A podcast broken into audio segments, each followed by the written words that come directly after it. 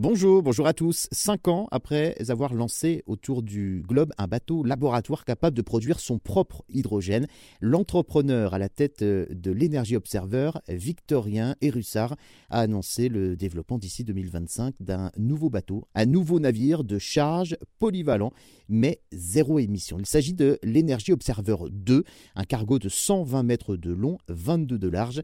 Il aura une capacité de chargement de 5000 tonnes, correspondant à 240 conteneurs, avec zéro émissions de CO2.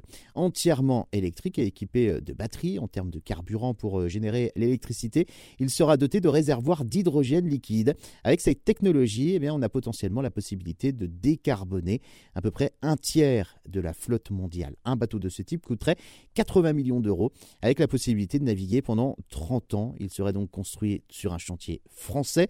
Le français Air Liquide, leader mondial des gaz industriels, va fournir de l'hydrogène vert fabriqué par euh, électrolyse à partir d'énergie renouvelable et stocké donc sous forme liquide, soit à moins 256 degrés. Alors, outre la propulsion zéro émission, eh bien, ce système de navigation offre un silence précieux absolu pour la faune et la flore marine. Le moteur électrique fait euh, beaucoup moins de bruit qu'un moteur diesel. Là, eh bien, nous avons de l'hydrogène, un gaz qui va alimenter une pile à combustion qui elle-même va alimenter un moteur électrique. Le transport maritime émet euh, chaque année près d'un milliard de tonnes de CO2, soit l'équivalent d'un pays euh, comme le Japon.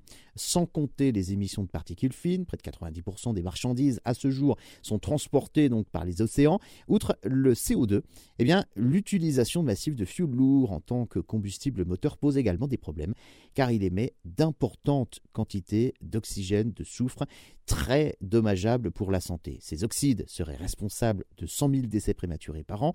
Depuis sa première expédition en juin 2017, le navire laboratoire d'énergie Observer 1 a parcouru euh, plus de 48 000 milles nautiques autour du monde, utilisant l'énergie solaire, l'hydrogène produit par euh, électrolyse à partir de l'eau de mer, ainsi que des ailes rigides automatisées, d'autant plus que le transport maritime devrait donc quadrupler d'ici 2050.